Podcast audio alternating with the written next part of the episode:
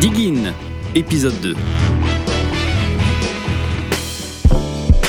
Bonjour à tous et bienvenue dans ce nouvel épisode de Diggin, le podcast du magazine Soulbag. Et pour commencer, un grand merci à vous tous d'avoir été si nombreux à suivre le début de cette aventure et à écouter notre premier numéro. Ça nous fait évidemment chaud au cœur et on espère qu'on va continuer à creuser ensemble l'actualité du blues, de la soul et d'une bonne partie des musiques noires américaines. Au sommaire de ce deuxième épisode, beaucoup de belles choses. Dans Diggin, vous le savez, il y a deux phases. D'abord la face A comme actu, on va évoquer un morceau culte de la soul même de l'histoire de la musique. Un morceau qui fête ses 50 ans cette année, j'ai nommé What's Going On de Marvin Gaye, l'occasion de revenir sur tous les petits secrets qui se cachent derrière ce monument. Place ensuite à la phase B comme backstage, le décryptage d'un article publié dans notre dernier numéro que vous pouvez d'ailleurs retrouver actuellement en kiosque. On va s'intéresser aujourd'hui à un personnage haut en couleur, le musicien américain Johnny Nicholas, un baroudeur du blues que l'un de nos journalistes Ulrich Parfum a interviewé. Il va venir nous en parler. Et puis à la fin de Diggin, c'est une le bonus track, une sélection des meilleurs disques du moment, de quoi rythmer votre début d'année. Et voilà, vous savez tout. Diggin, épisode 2, c'est parti.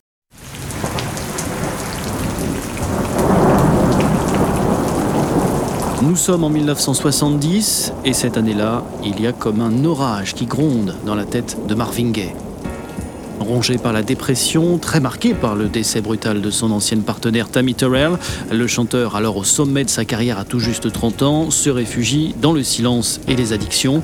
Il ne veut plus entendre parler de musique, cherche l'inspiration, refuse les contrats et les tournées, et comme pour casser l'image du séducteur très lisse et trop idéal façonné par sa maison de disques Motown, eh bien il adopte un nouveau look, finit les costumes pour plaire à la jeune Amérique blanche, l'artiste porte désormais des survêtements de sport, se laisse pousser la barbe, et se coiffe d'un bonnet en laine.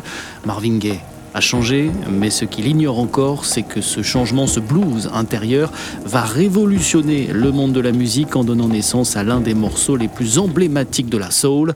Voici l'histoire secrète de What's Going On.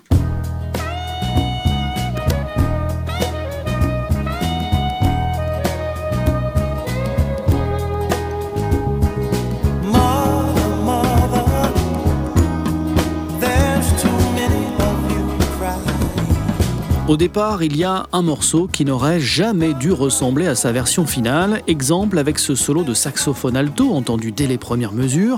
Il aura suffi d'une seule prise totalement imprévue. Le musicien Ellie Fontaine récite alors ses gammes en studio, un petit échauffement en toute décontraction, suffisant pour Marvin Gaye qui enregistre sans le prévenir ces quelques notes désarmantes qui allaient donner corps à son manifeste.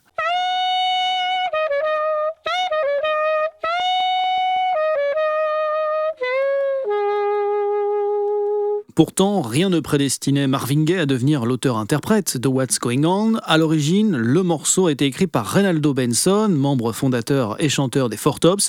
Il cherche alors à exprimer sa colère après avoir été le témoin de violences policières en Californie contre de jeunes Afro-Américains. What's Going On n'est encore qu'une idée, qu'un cri sourd, quelques paroles à peine griffonnées proposées dans un premier temps au groupe The Originals avant d'arriver dans les mains de leur producteur, un certain Marvin Gaye. Le chanteur n'en demandait pas tant il finit le travail, comme on dit, et en profite pour coucher sur le papier ses propres angoisses, l'horreur de la guerre au Vietnam racontée par son frère Frankie, parti au front pendant trois ans.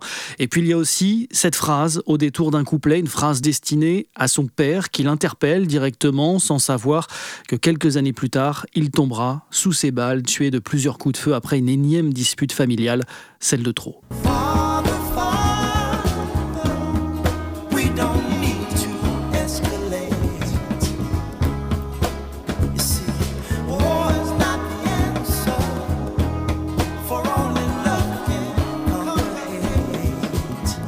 Seul l'amour peut triompher de la haine, un message presque testamentaire écrit par Marvin Gaye qui hésite encore à enregistrer What's Going On. À ce moment-là, il ne sait toujours pas si ce morceau sera un succès. Et puis surtout, le chanteur rêve d'une autre vie, d'une autre carrière, celle de footballeur américain dans le prestigieux championnat de NFL.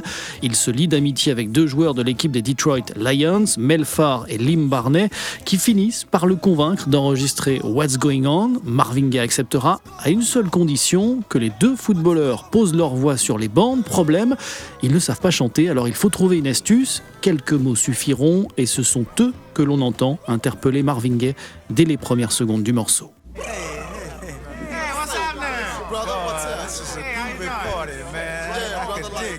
What's Going On est presque terminé, mais là encore, un heureux hasard vient donner à cet hymne de la soul sa touche finale, son timbre si particulier.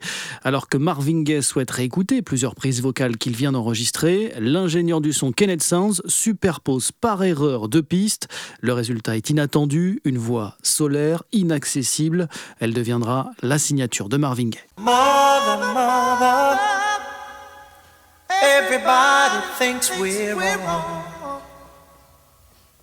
Oh, but who are they to judge us?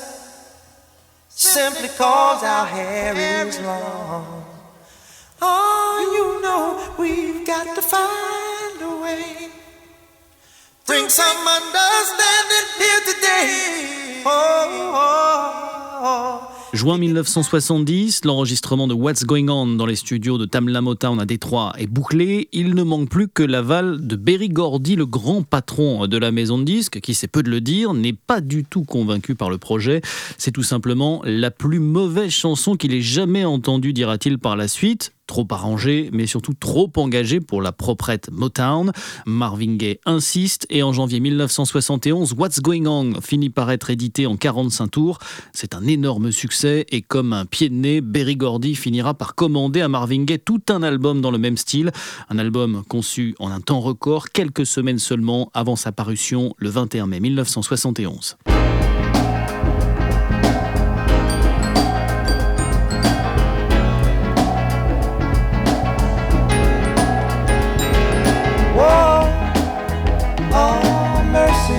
in me.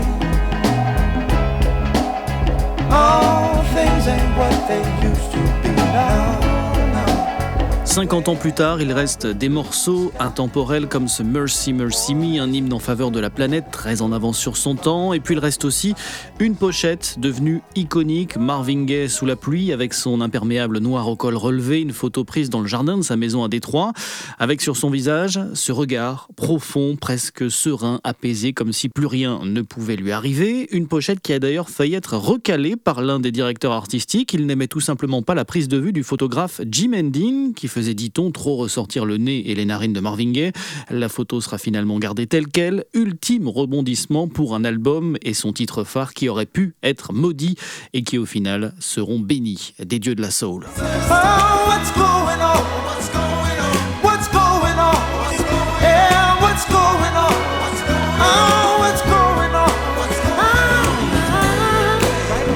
Voilà pour cette face A consacrée au morceau What's Going On, sorti il y a tout juste 50 ans. On change de face maintenant dans Diggin, place à la face B comme backstage. On va partir à la rencontre d'un baroudeur du blues.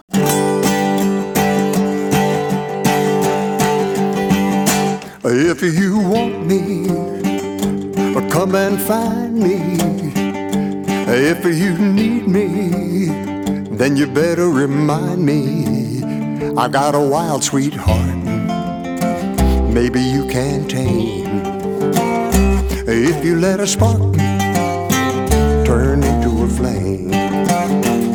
Spark to Flame, extrait de Mistaken Identity, le dernier album de Johnny Nicholas, un bluesman originaire de Rhode Island, tout petit état de la côte est américaine, un musicien assez méconnu du grand public d'ailleurs. Hein. C'est donc l'occasion de le découvrir à travers l'interview publiée dans le dernier numéro de Soulbag actuellement en kiosque, interview réalisée par Ulrich Parfum qui est avec nous pour en parler. Salut Ulrich. Salut Mathieu.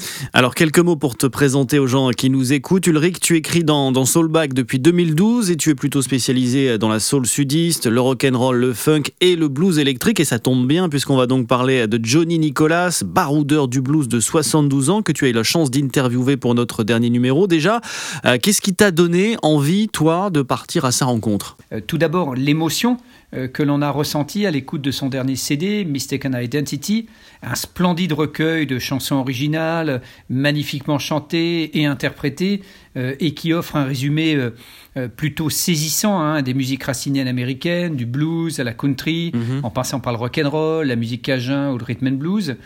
Ensuite, la grande discrétion euh, euh, de Johnny Nicolas, qui publie à intervalles réguliers d'excellents albums, mais dont on entend euh, très peu parler dans les médias, y compris spécialisés. Et puis enfin, on voulait recueillir ses souvenirs de grand témoin de l'histoire du blues, lui qui depuis 50 ans a fréquenté un nombre incroyable d'artistes et de lieux légendaires. Alors on imagine que ça a dû être assez compliqué, assez difficile pour joindre Johnny Nicolas. Est-ce qu'il a tout de suite été d'accord pour répondre à tes questions? Non, ça n'a pas vraiment été simple de nouer le contact avec lui.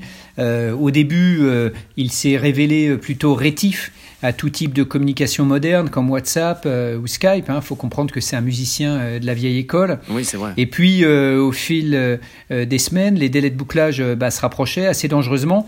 Alors, on lui a proposé d'échanger par écrit, de lui transmettre nos questions à l'avance. Alors, comme d'habitude, j'en avais préparé beaucoup. C'est vrai que la, la carrière de Johnny, elle est très longue, euh, plus de 50 ans. Euh, son parcours est constellé de plein de zones d'ombre. Bref, euh, ce n'est qu'après avoir lu mes 40 questions que les choses se sont vraiment débloquées avec lui. Et en fait, bien loin d'être effrayé par mes quatre pages de texte, il a fait savoir à son agente qu'il voulait, je cite, parler au téléphone avec Ulrich. je pense qu'il s'était rendu compte qu'on s'intéressait vraiment à lui et que Solbag avait euh, vocation euh, à valoriser euh, vraiment le travail de ses interviewés. Dans ton interview, tu reviens en détail sur la vie de Johnny Nicolas, une vie incroyable et indissociable du blues qu'il a découvert dans les années 50 grâce au disque de son grand frère. Avant de s'acheter sa première guitare, il le raconte dans ton papier, une guitare achetée 15 dollars, c'est une Stella pour choper les plans de Robert Johnson. Ensuite, il a appris l'harmonica, le piano, il s'est intéressé au père du blues avant de tracer son propre chemin et de devenir un baroudeur, un terme qui lui colle vraiment à la peau. C'est un homme qui a eu euh, plusieurs vies euh, et qui s'est construit en fonction des lieux où il a décidé d'habiter. Mhm. Euh, déjà, le, le, jeune hippie qui voyage dans les trains de marchandises et se nourrit de musique et d'eau fraîche puis le musicien professionnel qui construit sa carrière pas à pas dans le contexte hyper concurrentiel et, plutôt en déliquescence du blues des années 70, puis euh, le confident de grandes figures du blues euh, comme Big Walter Horton, qui est sans doute celui qui l'a le plus marqué, puis euh, le patron de club, il a co-dirigé pendant dix ans avec sa femme le Hilltop Café, un petit resto au Texas, qui a accueilli toute la crème du blues contemporain. Et enfin, l'homme de maintenant, le septuagénaire, libre, mhm. sans attache, sa femme qu'il adorait est décédée du cancer il y a quelques années et il a décidé de consacrer tout le temps qui lui restait euh, à la musique et à la composition. Ce qui est aussi impressionnant avec Johnny Nicolas, si on le ressent bien hein, dans ton interview, c'est son incroyable mémoire intacte malgré euh, ses 72 ans. Il le dit lui-même, hein, c'est pas le perdreau de l'année. Et pourtant, c'est une vraie encyclopédie de la musique. J'imagine que discuter avec lui, eh bien, ça a dû être un, moment vraiment passionnant. Ah, l'échange a été euh, fantastique. Plus de deux heures de discussion à bâton rompu, sans tabou d'aucune sorte et, un incroyable respect pour ses mentors, pour ses pères de substitution, auprès desquels il a appris la musique, mais aussi son métier et toute une culture euh, globale, euh, humaine, euh, littéraire, culinaire. on ressent chez lui l'instinct du passeur, la nécessité de transmettre ce qu'il a lui-même appris. Ce qu'il fait très bien d'ailleurs grâce à son excellente mémoire et un sens inné de la narration que l'on perçoit bien dans ses textes. C'est un super raconteur d'histoire. Du coup, j'imagine qu'avec 50 ans de carrière, eh bien, il a eu des tas d'anecdotes à te raconter. Johnny Nicolas dispose apparemment d'un réservoir infini d'anecdotes, notamment à propos de Walter Horton, euh, la plupart euh, très amusantes, comme cette fois où ils passaient euh, tous les deux la frontière canadienne et faillirent finir en prison parce que Walter ne voulait pas acheter par la fenêtre de la voiture un flingue qu'il venait d'acheter 10 dollars sur Maxwell Street. Mais il a aussi plein d'autres souvenirs avec Howlin' Wolf, Johnny Shines, Snooky Pryor, Johnny Vaughan. Et c'est un livre entier qu'il faudrait lui consacrer. Mais euh, au-delà de ça, j'ai surtout eu le sentiment de rencontrer une belle personne, euh, très ouverte, avec un immense respect pour les traditions euh, musicales dans lesquelles il s'inscrit. Et j'aimais déjà ses disques avant l'entretien, mais là, j'avoue les écouter différemment depuis. J'y entends beaucoup de sincérité. Justement, s'il fallait écouter, allez, un disque pour bien cerner, bien comprendre l'univers de Johnny Nicolas, tu conseillerais lequel? Le dernier, bien sûr, Mistaken Identity, très réussi, serein, profond. Mélancolique par endroits, mais aussi plein d'humour et de tendresse. Mais je m'en voudrais de ne pas citer euh, les disques qu'il a sortis chez Top Cat au milieu des années 2000, euh, dont le fantastique et cuivré Rockin' My Blues to Sleep, bourré d'énergie. Eh bien, la transition est toute trouvée. Du coup, on va en écouter un extrait Rockin' My Blues to Sleep de Johnny Nicholas.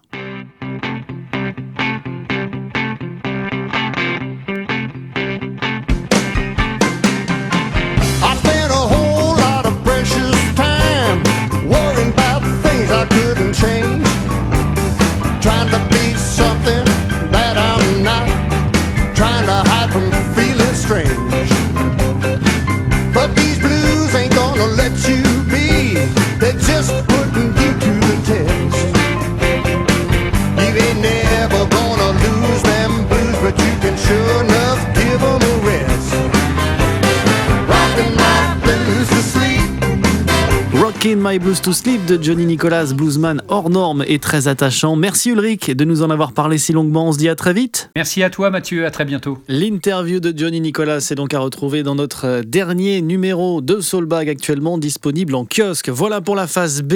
Et pour terminer ce numéro de Diggin, vous en avez l'habitude maintenant, place au bonus track.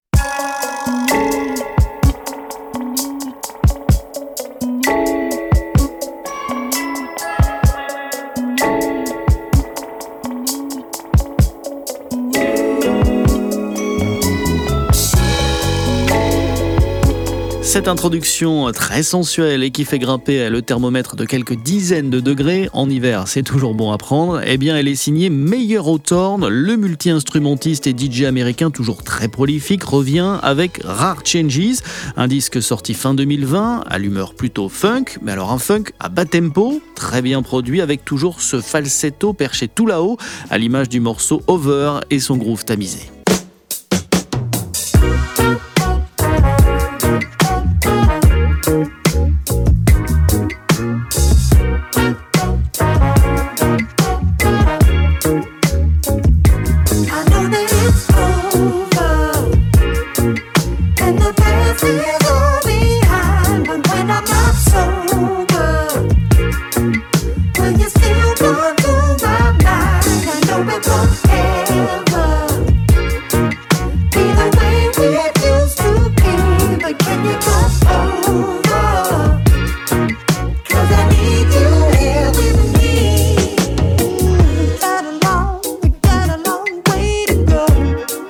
Pour le nouveau disque de Meilleur Automne qui compile plusieurs morceaux déjà dévoilés ces derniers mois. Évoquons maintenant deux albums qui à coup sûr vont marquer l'année 2021. D'abord, le deuxième enregistrement studio de Delvon Lamar Organ Trio, I Told You So, publié chez Columbine Records.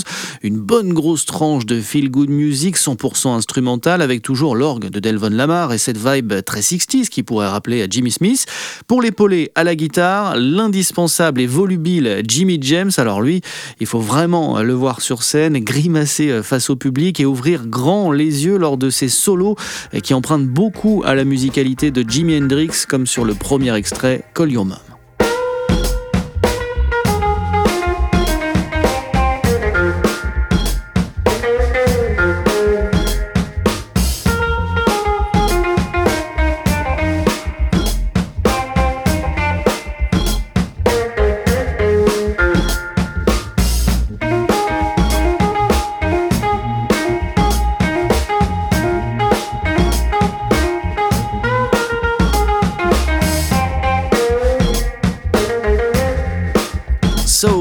acid rock et jazz, c'est le cocktail détonnant du nouvel album de Delvon Lamar Organ Trio à découvrir sans tarder. Autre pépite de ce début d'année, Introducing, le premier album d'Aaron Fraser, le batteur de Duran Jones and the Indications nous replonge dans les années 70 avec une soul authentique et incarnée et toujours cette voix limpide à vous donner des frissons. La bonne pioche de cet album, c'est le morceau Bad News.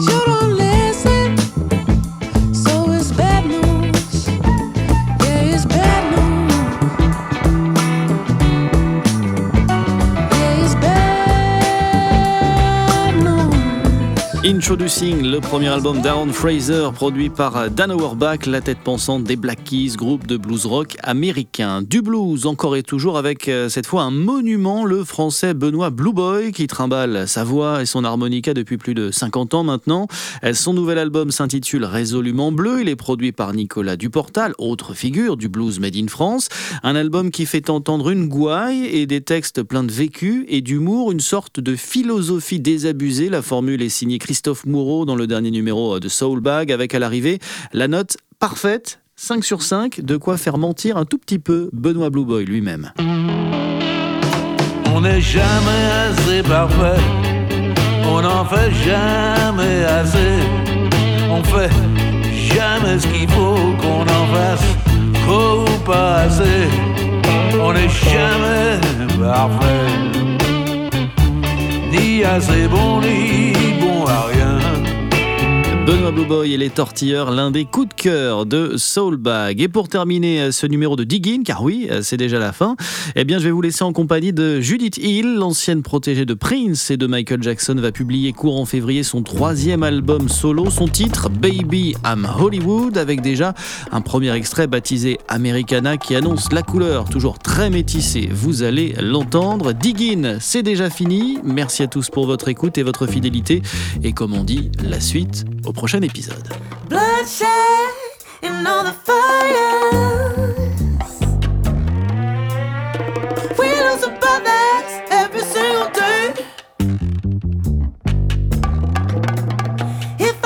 truth, and to you, I'm just a liar. When are we ever gonna see some real change? Let go, cause the heat's gonna get you, get you. Stay woke on the street say